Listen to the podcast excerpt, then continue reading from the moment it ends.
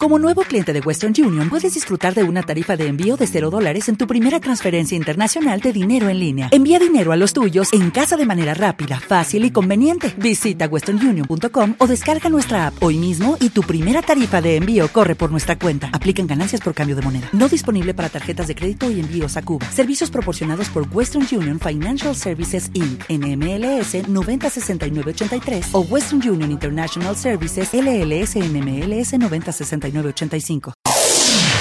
en Buenos Días presentamos los hechos que hacen noticia con los protagonistas.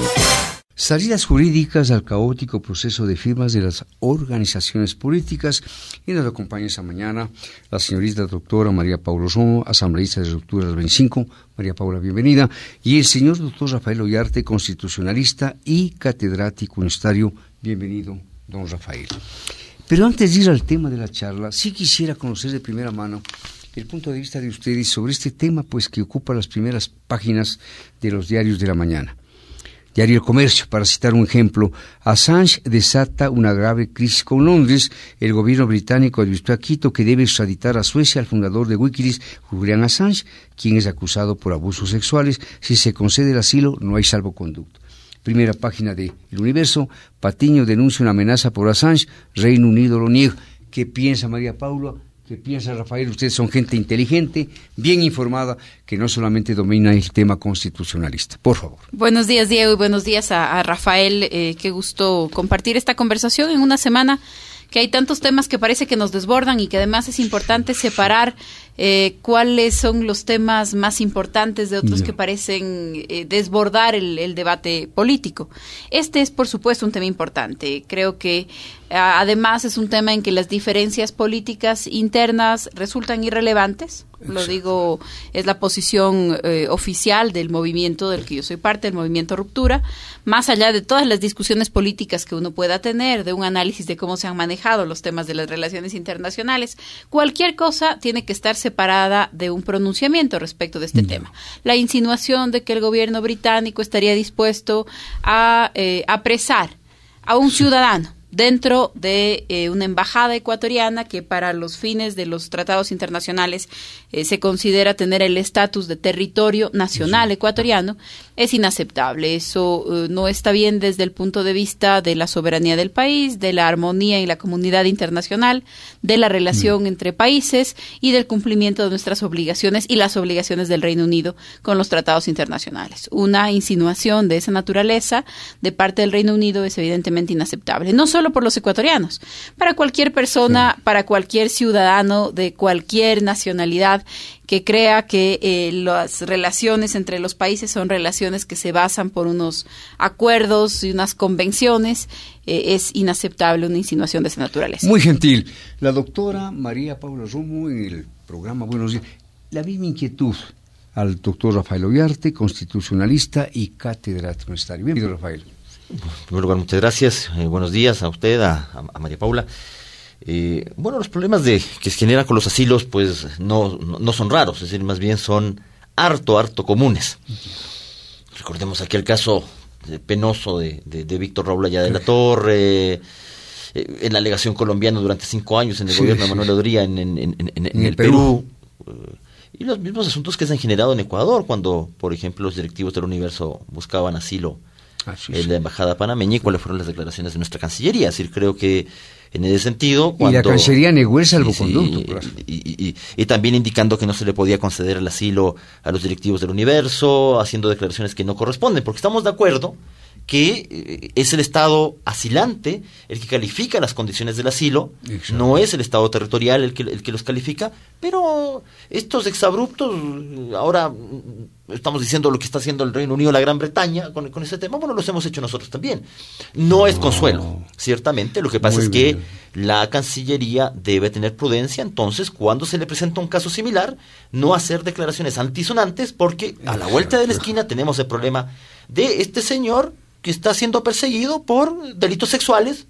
Parece que el Ecuador está encargado de proteger a gente que comete delitos sexuales de una u otra forma, pero más allá de aquello, ciertamente que también es criticable si es que se ha hecho esa declaración por parte del Reino Unido de que ingresaría a la, a, a la delegación ecuatoriana Asunto que eh, yo estaría invocando una ley interna, que en el derecho internacional ciertamente no es invocable en virtud de los principios pacta sunt servanda y bona fide.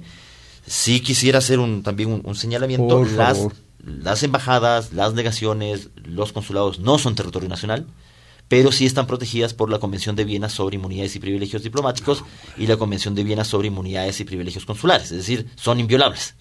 ¿Ya? que es una cosa distinta, es decir, que, que, son territorio del Estado ecuatoriano. Vale la precisión, muy oportuna la precisión. Hay, hay, una serie de inmunidades y privilegios, entre otras, no ingresar. Recordemos que en el caso ecuatoriano, ¿se acuerda cuando hace muchos años en Cuba, algunos disidentes cubanos ingresaron a la, embajada e, e, ecuatoriana y ciertamente estamos hablando ahí de un gobierno totalitario, ingresó a, las, a los terrenos de que fue el antecedente del caso Mariel, que fue el antecedente de Mariel, claro.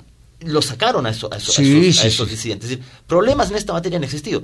Yo aspiraría, aunque el Reino Unido y la Gran Bretaña tampoco es que tiene una gran historia de pureza en materia de, de, de, temas de, asilo y cumplir órdenes de extradición. Efectivamente, efectivamente es, es, una es una es una cuestión bien complicada y también con los, con los asuntos de las inmunidades también han tenido hartos problemas los, los, amigos británicos, es decir, no tiene una historia tan pura tan pura al respecto, es decir, también es un problema del derecho del derecho internacional. Y un problema básico que vamos a tener, nos guste o no nos guste, es que por más que concedamos el asilo, el salvoconducto lo más probable es que no lo conceda Gran Bretaña y tengamos otro problema. Además, sí hay que decir las cosas. ¿Quiénes fueron los que comenzamos con el show este de concederle un asilo a Assange? Ni siquiera fue el señor Assange, fue un funcionario público ecuatoriano de la Cancillería, en el sentido de que Ecuador concedería el asilo a Assange, que era el entonces vicecanciller, asunto que ni siquiera se nos había eh, preguntado por parte del propio afectado. Es decir, eh, son problemas de los cuales nos vamos metiendo nosotros. Y cositas que incluso fuera del país se ven como a veces penosa, por ejemplo, decir que el tema de que, de que, de que el anuncio de, la eventual concesión de asilo a Juliana Assange sería después de los Juegos Olímpicos. ¿Por qué? ¿Qué, tiene que ver esta, esta cuestión? O sea, suena realmente como que estamos haciendo, no sé, un show internacional o alguna cosa por el estilo.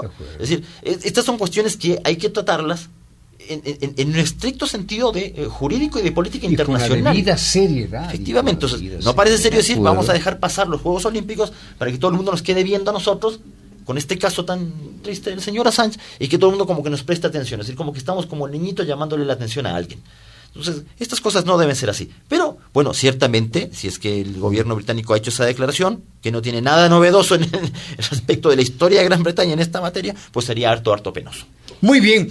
Entiendo que el canciller acaba de anunciar la concesión del asilo. Ay, eh, ¿Era para las 12? Creo que no, era para las 7, estaba ah, ah, usted algo saber de su entiendo, a ver, entiendo María Paula. Sí, entiendo que sí, algunos reportes eh, de periodistas que se encuentran en la rueda de prensa eh, anuncian que el canciller Patiño ha empezado citando 11 motivos en los que el Ecuador cree que el señor Assange tiene eh, la razón en considerar en riesgo su, uh, su vida, porque es una de las consideraciones eh, para otorgar el asilo, y que no se encuentran garantías en los países demandantes para el señor Assange, así que se ha concedido el asilo. Entiendo que esta es ya la este es ya el pronunciamiento que en, en este instante ha dado el canciller. Mire, gracias, María Paula. Igualmente, Rafael, hubo una noticia que se publicó en eh, The Guardian hace pocos días sobre la cuestión del señor Assange, en que se decía que incluso meses antes de que él fuera de, digamos, eh, buscarse refugio en esta embajada en Londres, ya se le ofreció a él el asilo. Eso dice The Guardian, ¿no? que es un periódico bastante. Mil gracias. Es decir, que a la luz de lo que nos acaba de decir María Paula, pues el gobierno ecuatoriano concedió ya el asilo al señor Julián Assange. Muy bien. Salidas jurídicas al caótico proceso de firmas de organizaciones políticas. Carlos. El pasado 5 de agosto, el Consejo Nacional Electoral resolvió que en caso de que las organizaciones políticas ya inscritas no alcancen las 157.987 firmas de respaldo, que corresponden al 1.5% del padrón electoral de 2009, dejará sin efecto las resoluciones con las que les otorgó personería jurídica. Nuestro espacio analiza la situación y las salidas jurídicas viables en esta compleja situación. Gracias, Carlos, nuevamente. Gracias, María Paula. Gracias, Rafael. Les pido de manera muy breve, porque tenemos varias preguntas, comenten la detención de tres personas, entre ellas de un funcionario electoral, que estarían supuestamente implicadas en la venta del padrón electoral a varias organizaciones políticas que buscaban su inscripción en el Consejo Nacional Electoral. María Paula. Bueno, yo creo que ahora en, eh, en, el tema en el tema de las organizaciones y los movimientos políticos hay que diferenciar diferentes entradas. Hay un análisis político que hacer de lo que está sucediendo, hay un análisis jurídico que hacer de lo que está sucediendo, hay un análisis en términos de responsabilidad de las distintas instituciones del Estado, un análisis institucional de lo que ha pasado. El Consejo Nacional Electoral, creo que hay que distinguir algunos niveles de, eh, de responsabilidad. Las organizaciones políticas, por supuesto, en primer lugar las organizaciones políticas tenemos la obligación eh, de eh, llevar adelante nuestras actividades de una forma eh, correcta, legal, ética, porque eso es lo que tratamos de representar. Hay cosas en ese sentido que están fuera de nuestro alcance y eso también hay que distinguirlo. Es decir, permítame ponerle un ejemplo ridículo, Diego, pero si nosotros salimos como movimiento político a pedir que se adhieran personas, que, que, hay una responsabilidad en términos de partido con afiliado, en términos de movimiento, un adherente es alguien que apoya mi inscripción, la inscripción de la organización de la que, de la que vengo. Entonces, salimos a hacer una campaña. Nosotros recogimos firmas durante un año y medio más o menos para estas adhesiones. Si estamos parados en una, en una vereda, en un parque, en un evento, y vienen las personas y firman, es muy difícil que nosotros podamos verificar la autenticidad de esa firma, por ejemplo. Eso es imposible. Ahora, tenemos un formato, que no es lo mismo que presentar una ficha por cada afiliación. Tenemos un formato en donde en una sola página firman ocho personas distintas. Y la instrucción del Consejo Electoral es que cada firma se revisa por sí sola, se revisa individualmente. Entonces, si yo estoy recogiendo firmas y al final del día veo que en una de mis hojas dice, aquí ha firmado por la inscripción del movimiento un señor que se llama Mickey Mouse, sé que me tomaron el pelo, por supuesto. Pero presento el formulario porque tengo siete firmas más que funcionan. Y porque el Consejo Nacional Electoral es el encargado de hacer ese filtro. Exacto es el encargado de hacer ese filtro. Entonces, es el gran filtro, pero claro. Por supuesto. Y tanto confiamos en ese filtro las organizaciones políticas, Diego, que cuando el Consejo Electoral nos decía no hay suficientes firmas, no funcionan, son inconsistentes, el rasgo caligráfico no coincide, nosotros seguíamos. Que el filtro, ¿no? Que el filtro, supuestamente, claro. Eh, confiando en ese filtro, obedeciendo las reglas del Consejo Electoral, seguíamos presentando firmas. Si nosotros presentamos, nosotros no somos, porque también hay organizaciones que el último día de la inscripción llegaron con medio millón de firmas y que a muchos nos sorprendía. A los que hemos estado en la calle, a los que hemos estado haciendo, pues sí es cierto, decíamos, ¿y ahora de dónde habrá sacado toda esa cantidad de firmas? ¿No? Bueno, sí es cierto.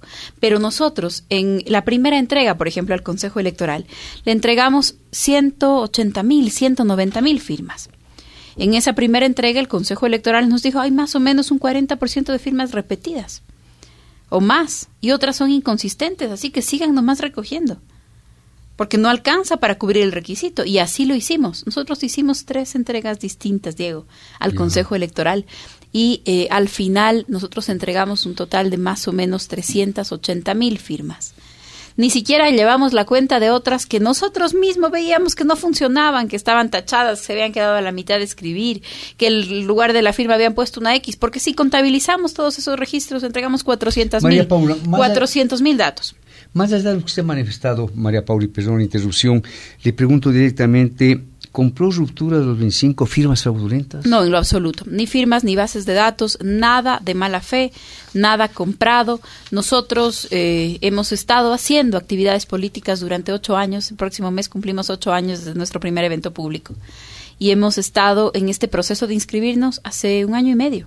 Así que para nosotros lo que tenemos en, el, en la política nacional es credibilidad, Diego en ningún momento habríamos estado dispuestos a ponerla en riesgo. ¿Usted y su movimiento van a ser parte del próximo proceso electoral? Yo creo que en este momento solo es seguro que el movimiento país sea parte del próximo proceso electoral. Nosotros haremos todos los esfuerzos que estén a nuestro alcance en este mismo espacio de actuar de forma responsable eh, con las cosas que podemos controlar, porque no lo dude que si hay una nueva entrega de, de, firmas, también van a haber firmas inconsistentes y también van a haber personas en la calle que en lugar de decirle que no, le digan sí, yo le firmo y le pongan incompleta la cédula, porque esas cosas suceden. Esas cosas nos volverán a pasar, claro que sí. Esto debe servir para tratar de tener mejores filtros, así lo haremos, eso es lo que estamos diseñando. Pero nosotros no tenemos la base de datos del registro civil para poder hacer una verificación claro. y decir aquí está la firma, es idéntica. No lo podemos hacer. Podemos ser un poco más estrictos con nuestros propios filtros internos, podemos decirles, eh, pedirles a nuestros compañeros que si es posible revisen, verifiquen con la cédula de quien está firmando. Eso en muchas ocasiones no es posible, usted, pero hay responsabilidades diferenciadas. Nosotros hemos actuado de buena fe, nosotros hemos cumplido nuestras responsabilidades, no hemos hecho nada incorrecto y eh, haremos todos los esfuerzos que estén a nuestro alcance para evitar que el Consejo Electoral permita un juego de partido único, porque eso no es democrático. Me permite hacer una pregunta, María Paula, y con claro. usted, Rafael. Me atrevo a preguntarle, ¿esto en el fondo es una gran trampa? Mire, yo creo que es una mezcla de muchas cosas. Yo creo que es una mezcla de una ineficiencia terrible, de grandes errores en el Consejo Electoral. Creo que hay algunas cosas que pudieron haber sido manipuladas. Yo lo de Álvaro Novoa en el movimiento País, de Alexis Mer en el movimiento Fabricio Correa, es, es, mucho para hacer coincidencia, ¿no? Es no. mucho para hacer coincidencia. Creo que hay una cantidad de cosas que se explican por una ineficiencia. No funcionó el sistema del Consejo Electoral, porque así como permitió el registro, la inscripción de personas cuyo registro no debió haber permitido, también el sistema falló al inscribir a personas, a compañeros nuestros, personas que firmaron, que recogieron firmas, que son dirigentes de la ruptura y que no están en ningún movimiento político porque el sistema no reconoció su firma. Entonces, hay una falla en el sistema, la hay. Hay una posible manipulación manipulación de las bases de datos, lo ha dicho el propio Domingo Paredes, ha dicho tenemos un enemigo en casa, así lo ha dicho. Creo que a partir de eso hay una manipulación política del discurso también las primeros, los primeros sí, días, sí. la primera reacción del presidente Correa fue absolutamente desproporcionada y con una seguridad alarmante sobre su propio proceso, una defensa irrestricta al Consejo Nacional Electoral, no tenía ninguna responsabilidad del Consejo, lo que el movimiento país tenga de problemas y de inconsistencias eran márgenes de error matemáticos normales, que esa fue la frase que usó el sí, presidente, y todos los demás era delito. Afortunadamente, le debo decir que en el caso del movimiento Ruptura, nuestro margen de firmas no válidas es menor al del movimiento País. Muy bien, Rafael, usted ha escuchado la valiosa exposición de María Paula, su comentario y tengo para usted una pregunta. Eh, Rafael, ¿cuál es la salida jurídica al problema de falsificación de firmas para el registro de partidos y movimientos políticos.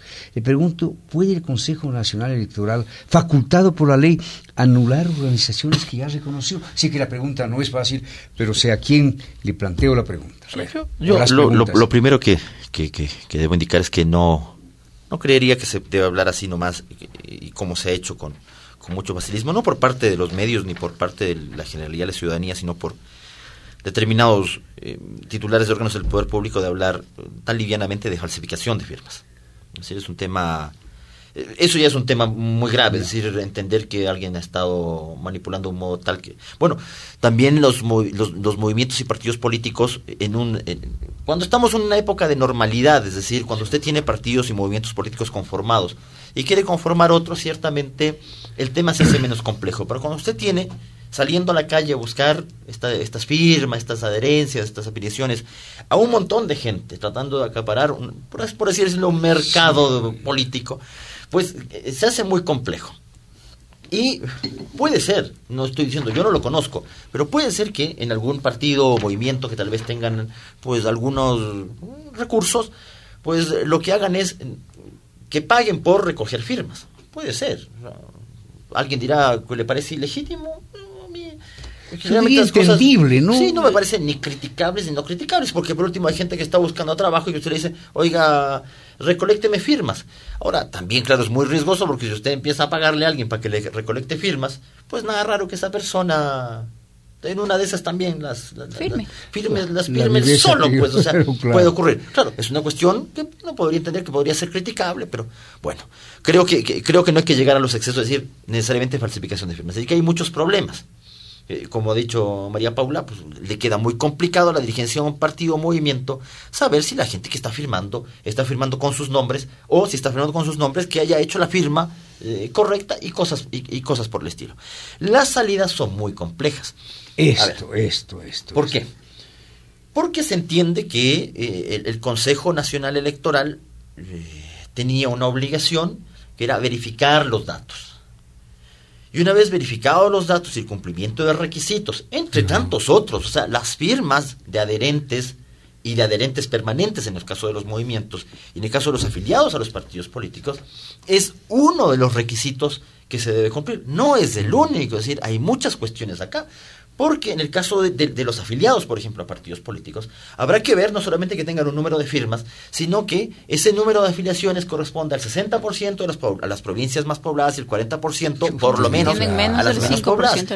Se, entiende que yo tengo Para los que movimientos es igual, esa, verificación. 60, claro, y ahí es la diferencia entre el adherente y el adherente permanente. Entonces, no. sé si habrán hecho también esa verificación, porque pasado mañana también nos salen con la media mecha de que el medio movimiento político no sé cuánto, el partido político político no sé qué, no ha tenido el 40% de las firmas en las provincias menos pobladas. O sea, uno entiende que todo ese tipo de cosas, no solamente la conformidad de las firmas, sino el número de firmas y de dónde se obtenías. El tema además es de, los estatutos, el tema de los símbolos, el todo este tipo de asuntos que se señalan en la ley orgánica electoral han sido cumplidos por los movimientos y partidos políticos. Además, se entiende que cuando el Consejo Nacional Electoral ha dispuesto la inscripción de un partido o de un movimiento es porque ha cumplido todos los requisitos. De acuerdo. ¿Cierto? y ese acto, que es un acto administrativo en realidad, se presume legítimo. Es decir, no creo que el propio partido o el movimiento tenga que dudar sobre la legitimidad del acto del Consejo Nacional Electoral. Porque ese acto administrativo, perdone que sea un poquito técnico en esta materia, al momento de admitir la inscripción del partido o movimiento, está generando lo que se conoce como acto administrativo estable. ¿Por qué? Porque le está generando un derecho a la organización política. ¿Cuál es el derecho? Vea, la ley orgánica electoral no, es de las más felices en materia de redacción, porque dice la inscripción le otorga personería jurídica a la organización política. En realidad no le otorga personería jurídica, le otorga personalidad jurídica. Entonces, yo entiendo que con la eh, inscripción, el partido o movimiento en ese momento comienza su existencia jurídica. Como comienza su existencia jurídica, se le ha otorgado un derecho, se le ha reconocido, es un acto constitutivo de un derecho. Por lo tanto, el Consejo Nacional Electoral. Yo he escuchado este tema de que debería declararse la, lesividad del acto y luego demandar. El problema es que la ley orgánica electoral respecto a las atribuciones del Tribunal Contencioso Electoral no contempla el tema de la lesividad. Es un tema que emana en algunos casos del Estatuto del Régimen Jurídico Administrativo de la Función Ejecutiva y en otros de la Ley de la Jurisdicción Contencioso Administrativa, que lamentablemente no es norma supletoria de la ley orgánica electoral. Pero si uno se va desde el lado del ejercicio de las atribuciones, que tiene el Consejo Nacional Electoral, el Consejo Nacional Electoral sí podría, ojo, cuidado con lo que decir, sí podría cancelar la inscripción de un movimiento o partido político, siempre y cuando el partido o movimiento político incurra en alguna de las causales que implican la extinción de ese partido o movimiento político. Hoy día, por ejemplo, hoy día, ruptura, eh, no sé cuáles otros, eh, país, MPD, y no sé cuáles otros eh, movimientos están está en la lista, no me acuerdo este rato. Bueno, se entiende que esos partidos y movimientos existen el día de hoy. Así es, 12. 12 a nivel nacional. ¿Y cómo existen? Podrían ser extinguidos siempre y cuando incurran en alguna causal que se sancione con la extinción.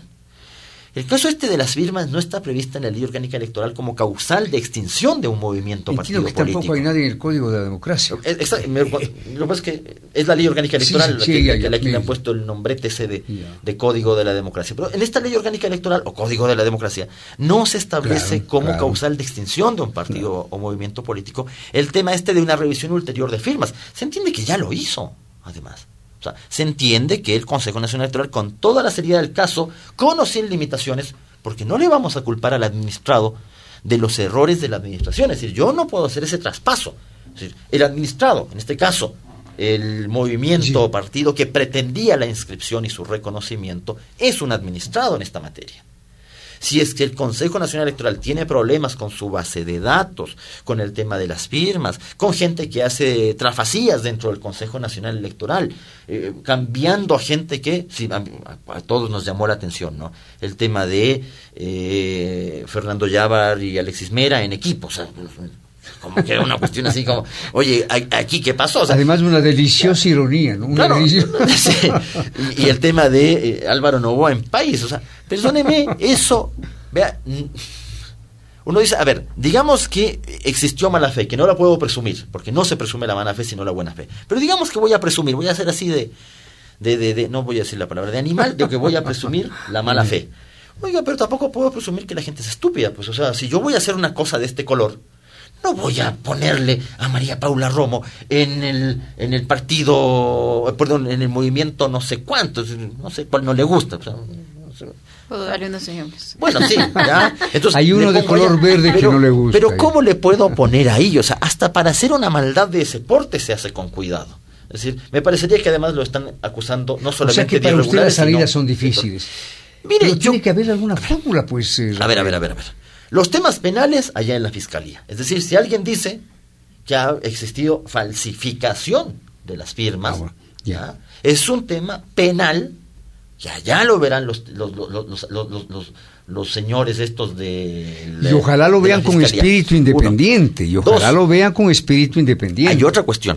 ¿Qué ocurre? Yo lo digo así en blanco y negro. ¿Qué tal si un partido político tiene legítimamente el 1,5% de firmas de, de, afiliados del padrón? Más o menos para redondear 150 O sea, 157.987 firmas. Tengo 160.000 afiliados. Y luego de tener 160.000 afiliados, todos legítimos, digamos que no tengo ningún inconveniente. Esos afiliados se me desafilian. No pasa nada, porque el Código de la Democracia Dice, claro, es que el Código de la Democracia dice, el requisito es inscribirse con este porcentaje. Y eso tiene una explicación, eh, Diego, Rafael. Y es que luego de que una organización política esté inscrita, el tema de su apoyo político está dado por su resultado electoral. Porque yo bien podría tener 3 millones de afiliados y 200 votos, pues. Claro. Entonces, el conseguir la inscripción de una organización política necesita un grupo promotor, un grupo de personas que respalden eso. Luego de eso, la evaluación de la supervivencia o no de una organización política está dada por sus resultados políticos, por sus resultados electorales. Y eso es lo que claramente diferencia esta situación, porque Diego dice cuáles son, eh, la, cómo buscamos algunas respuestas a lo que está pasando. Eh, y tuvimos hace un par de días consejo consultivo de organizaciones políticas de largas horas de discusión. Siete horas. Larguísimo. Eh, y, el, eh, y lo que muchos insistíamos es en decirle al Consejo Electoral, según el Código de la Democracia, usted tiene, porque esto es derecho público, no hay cómo hacer interpretaciones extensivas. Yo les decía a los colegas... Lo que está escrito, punto, A los colegas de las organizaciones políticas, a los señores del Consejo Electoral, ustedes pueden empezar la resolución, como lo han hecho, la resolución de la verificación del 100% de firmas. Ustedes pueden empezar la resolución citando el Pacto de San José. Claro que pueden hacerlo, correcto, y luego pueden pasar a la Constitución. Pero en algún momento tienen que llegar a citar la norma del Código de la Democracia que diga que pueden hacer lo que quieren hacer. Es decir, uno puede empezar citando los grandes principios, pero en el derecho público necesitan encontrar en algún momento que una norma les faculta a hacer lo que quieren hacer. Eso no existe, porque ¿qué dice el Código de la Democracia? que el Consejo Electoral puede verificar el cumplimiento de los requisitos de los partidos políticos para darle su personalidad jurídica. Esto está hecho, está hecho. A las personas, a las organizaciones que aún no se ha resuelto su vida jurídica, les pueden revisar pueden discutir, pueden volver a ver cada firma, pueden decir aquí tenemos el grafólogo internacional, pueden decir a cada uno le vamos a hacer prueba de ADN, lo que quiere el Consejo Electoral es que se enmarque en el Código de la Democracia. Pero a las organizaciones que ya tenemos vida jurídica, no va por ahí el camino, porque además hay un, se crearía un precedente, Diego. El jurídico, el, uno de los abogados vascones, si no me equivoco, el, el apellido, ahora les, ahora les confirmo, eh, que, que, es parte de la asesoría, Vascones, José Sebastián Vascones, que fue quien intervino en, eh, en esa jornada, dijo la siguiente frase dijo, estamos hablando en las resoluciones que dan vida jurídica a los partidos, de un acto que causa Estado y que puede ser revocado de forma inmediata en cualquier momento sin ninguna declaración de lesividad. Eso creer. es así textual. Yo O sea, él le- sabe que es un acto estable y a pesar de eso dice que Así lo puede lo dijo. Dijo, es un acto que causa estado y puede ser revocado sin necesidad de que se declare la lesividad. Eh, en eh, mi intervención yo le dije a Domingo Paredes, ¿usted cree que nosotros estamos opinando como un conflicto de intereses sobre lo que acaba de decir su asesor jurídico? Le dije, presidente, al presidente del Consejo Electoral, transcriba esa frase y envíesela a cualquier abogado, a cualquier facultad de Derecho, a cualquier profesor, a un alumno de tercer año alguien que haya pasado una clase de derecho administrativo para que vea el error que le están haciendo cometer, porque además como precedente es gravísimo. Imagínese, porque un acto, una, una resolución del Consejo Electoral es, por ejemplo, la resolución en la que aceptan mi candidatura. Una resolución del Consejo Electoral es la resolución en la que declaran que alguien ha ganado una elección. Imagínese que el Consejo Electoral diga todos esos actos pueden ser revocados en cualquier momento, sin ninguna Una declaración judicial. O sea que cuando ganemos la elección nos van a decir, me acabo de dar cuenta que usted no podía ser candidata. No puede ser. El Consejo Electoral no puede.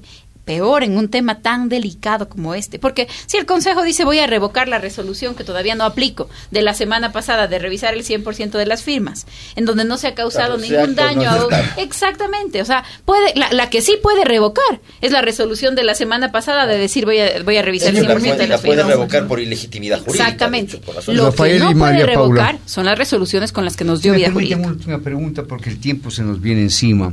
Según Omar Simón, María Paula y Rafael, según Omar Simón, el expresidente del Consejo Nacional Electoral, la revisión del 100% de las firmas es un pedido de la Fiscalía dentro de la investigación de un presunto delito contra la fe pública, pero no es un acto administrativo del Consejo Nacional Electoral, por lo que no habría salida legal para eliminar a las organizaciones políticas. ¿Puede aclarar este argumento, Rafael y María Paula? A ver. A mí me parece razonable si es que estamos investigando un, un- un- supuesto presunto tema de falsificación de firmas. Y yo insisto, me parece excesivo, pero bueno, vamos, eh, hay que investigar estas cosas, ojalá se investigaran todas. Eh, pues debería ser la fiscalía, pues la fiscalía tiene sus peritos acreditados.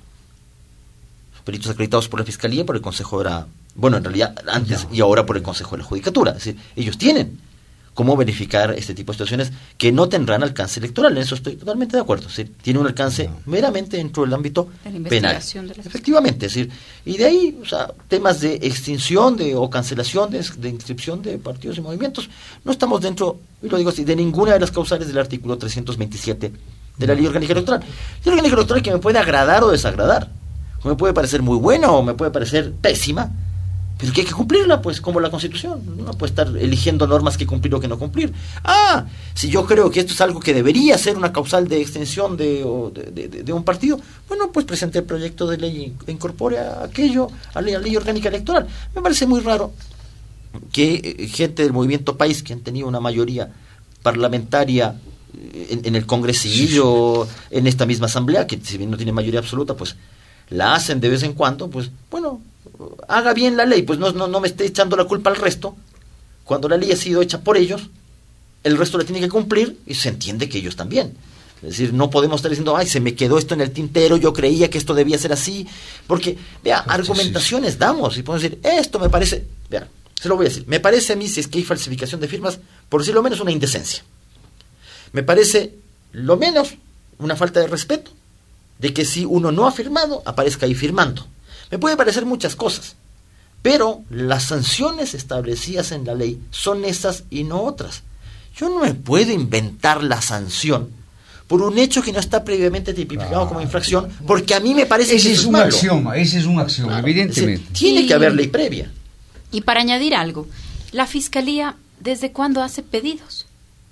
Es decir, la fiscalía no es que le dice, vea, don Diego, vengo a pedirle un favor. No, no, la fiscalía le ordena exhibir documentos, por ejemplo. La fiscalía lo que hace es ordenar que se practiquen unas pruebas, ordenar una pericia. Eso hace la fiscalía, no le pide. No le pide un favor al señor Domingo Paredes, no, no, la fiscalía en una investigación ordena. Y si lo que vamos a hacer es una diligencia judicial que sea, por ejemplo, esto, ¿no es cierto? Una exhibición de documentos, que nos avisen, pues, porque entonces lo que las organizaciones políticas necesitamos es abogado, grafólogo propio, poder revocar cada una de las de los informes periciales y no va a poder venir un perito a ver en la pantalla y decir, bajes esa firma, sino que ese perito va a tener que hacer un informe que pueda estar dentro de un proceso y que pueda revocarse o al menos contradecirse con otro experto grafólogo, es decir, Aquí no hay vueltas que darle. Esto no es un pedido a la fiscalía. Desde cuando la fiscalía pide cosas, la fiscalía ordena de, determinados eh, trámites dentro de un proceso. Y una cosita adicional, Diego. ¿Cuál es la solución que le estamos dando a los ciudadanos? Porque para mí esa también es la pregunta. A ver, si yo soy un ciudadano que descubro que mi registro, que yo no he firmado, y estoy afiliada a Sociedad Patriótica, al PRE, al MPD, lo que yo quiero es de inmediato no constar ahí. De acuerdo. ¿Cuál es la solución que le estamos dando? Es una solución para los ciudadanos decirle, vaya a hacerse la fila en la fiscalía, saque dos copias, venga con todos estos requisitos. Y ojo, si es que el trámite tiene que pasar por la fiscalía, lo cual a mí me parece el mayor absurdo. Como consejo electoral yo habría recibido todo, habría tramitado rápidamente las desafiliaciones, porque además hay cosas que van a ser urgentes, Diego, imagínese, en este momento para cumplir el código de la democracia, creo que Álvaro Novoya solo podría ser candidato si es por país. Porque personas que quieran ser candidatos tienen que estar desafiliados de la otra organización política, creo que son 90 días antes de convocar elecciones. Entonces, a ese tema también hay que darle respuestas rápidamente al ciudadano que dice, a ver, yo me descubro, y tiene toda la razón de ese ciudadano, no importa si es un caso, si son 100 mil. Cada uno de esos ciudadanos debe estar indignado, pues, porque si no firmé y me descubro en una organización política, por supuesto que tengo razón para estar indignado. Y lo que todos deberíamos buscar, organizaciones políticas, Consejo Electoral, es cómo darle una salida rápida. Y el momento en el que el Consejo Electoral le dice vaya a la Fiscalía, ¿qué va a tener que hacer ese ciudadano? ¿Esperar la sentencia? Porque eh, ¿a qué hora lo van a sacar si es que ya judicializamos el trámite? Esperar sentencia en una fiscalía. Yo repito este dato porque me parece que es el, el sintomático de nuestro sistema judicial. En una fiscalía que tiene 2% de sentencias por cada, en, los casos de asesinato. Es decir, 98% de los asesinatos no llegan a recibir sentencia. A esa fiscalía le hemos metido en dos semanas 40 mil denuncias por el tema de las firmas. Van a tener que cerrar la fiscalía. Van a tener que decir, ¿sabe qué, señor? Si usted tiene unas denuncias de asesinato, de delitos sexuales, de le han robado la casa, espérenos unos dos años hasta que resolvamos el tema de las firmas. Es un absurdo cómo se ha manejado el tema. Es urgente que con cabeza fría, sin ningún cálculo político, tratando de poner en primer lugar los derechos de los ciudadanos, las respuestas a los ciudadanos, el mantener un régimen más o menos ordenado, democrático, que incluye un régimen de partidos y movimientos, buscando esos objetivos, ¿qué es lo que hacemos? ¿Qué decisiones se toman? Estamos colapsando el sistema de partidos, Estamos empujando esto a un escenario sin salida porque en tres semanas, cuando presentemos las firmas y firme eh, y repita y vuelva a firmar mi tía por el movimiento Ruptura y otra vez no asome o asome inscrita en otra organización política y nos digan no ya no existen políticamente no hay movimientos es decir esto va llevándonos a un escenario. El Consejo Electoral desde que descubrió este asunto no ha resuelto nada. Ha pateado la pelota para adelante Revisemos el 10% y ya vemos qué vamos a hacer. Revisemos el 100% y ya veremos lo que vamos a hacer. de desconcierto, sí, su respuesta, su ambigüedad. Y fíjese usted que el, el periodo para inscribir candidaturas es un periodo que va del 19 eh, de noviembre al 15 de septiembre. No, del 19 de septiembre al 15 de noviembre. Es decir, vamos a recibir, no, estoy atrasado un mes, vamos a recibir firmas hasta el 24 de septiembre, es lo que dice la nueva resolución. Son 90 días para Entonces quedarían 15 días después de eso para inscribir ya candidatos. Porque si no se mueve el calendario electoral, uno va a estar entregando las firmas, las nuevas firmas, con un gran esfuerzo, sin ninguna certeza de que no estén repetidas en otra organización. Porque además, ojo, para nosotros, por ejemplo, que haremos todos los esfuerzos, recogeremos firmas, volveremos a pedirles a las personas que han firmado y que no asoman que vuelvan a firmar algo que ya está en los datos del Consejo Electoral y que no fue asimilado por su sistema. Todo lo haremos. Pero una cosa es recoger, como nosotros lo hicimos, 400 mil firmas en un año, sin tener el aparato del Estado, sin tener el IES, sin tener un banco. Porque eso es lo que nosotros hemos procurado, hacer política seria. Y ponerle un banco a la política es complicado y hacer una estructura desde la estructura del sistema de seguridad social es complicado, ni se diga desde el Estado. Entonces, decirnos en tres semanas hay que resolver este problema, es algo a lo que se responde fácil con, el Estado detrás. Con pues. eso terminamos. ¿Y eventualmente la postergación de las elecciones? A ver, eso es bastante complejo porque tenemos eh, fechas de posesión de mandatarios, 14 de mayo, eh, Asamblea Nacional, y 24 de mayo del próximo año, presidente de la República. Y no es una cosa decir, bueno, pero podemos hacer las elecciones entonces el primero de mayo. Bueno, y primero hay que hacer escrutinios provisionales, escrutinios definitivos, luego viene la etapa de impugnación. Es decir, hay que dar tiempo para todo eso. esto no es un chiste. Entonces parece que aquí la gente improvisa mucho. Mire, este tema de piensa mal y acertarás.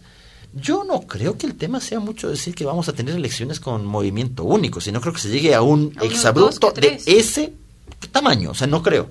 Pero claro, les tienen entretenidos. Yo no soy partidario de ruptura, pero debo decir, les tienen entretenidos a ruptura, a todo lo demás. En este tema de las firmas, en vez de estar viendo algo que es muy serio, que es escoger candidatos, comenzar a elaborar problemas de campaña, que es harto, harto complejo, ¿ya? Todos los problemas que tienen de cómo organizar una campaña exitosa que toma tiempo, dinero, eh, recursos humanos. Y todos involucrados en un mecanismo de distracción. Mire usted, aquí tengo las fechas exactas. Pues. Inscribir candidaturas. La inscripción va del 19 de octubre al 15 de noviembre. Y las firmas se pueden entregar hasta el 24 de septiembre. Supongamos que el Consejo Electoral a toda velocidad en siete días revisa todo el resto de firmas que le entreguen. Entonces vamos a tener, vamos a saber 15 días antes de inscribir candidatos ¿Vamos a saber quién puede inscribir los candidatos? No, claro. Porque además hay una diferencia. En la generalidad de partidos y movimientos políticos es importante saber quiénes son los candidatos, porque necesitan cuadros, necesitan nombres, necesitan además hacer todo un proceso de democracia interna que toma tiempo, ¿ya?